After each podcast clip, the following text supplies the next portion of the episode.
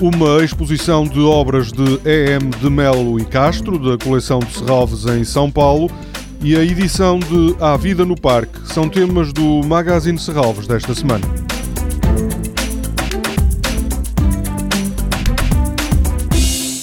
Cerca de 30 trabalhos de EM de Melo e Castro, que pertencem à coleção de Serralves, vão estar em exposição a partir de segunda-feira no Consulado-Geral de Portugal em São Paulo, cidade onde, curiosamente, o poeta visual se doutorou em letras.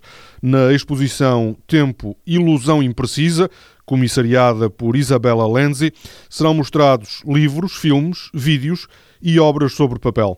E Castro é um pioneiro da poesia experimental portuguesa e nas décadas de 60 e 70 do século passado, durante a ditadura do Estado Novo, contribuiu para que os artistas portugueses voltassem à cena internacional.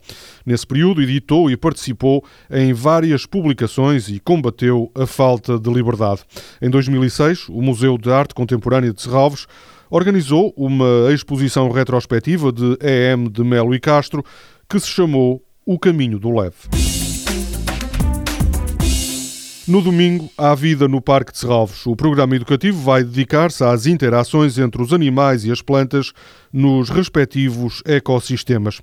Cristina Garcia, do Centro de Investigação em Biodiversidade e Recursos Genéticos, vai ajudar os participantes a lidar com termos como parasitismo, facilitação, mutualismo ou comensalismo. A oficina sobre interações biológicas começa às 10 da manhã de domingo. Segue-se uma conversa com a investigadora Cristina Garcia, na sala multiusos da Quinta de Serralves, e às 11h30 começa o percurso no parque.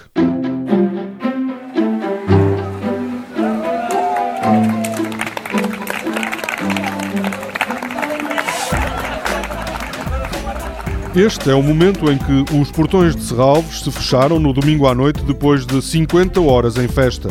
Este ano voltou a ser batido o recorde de visitantes.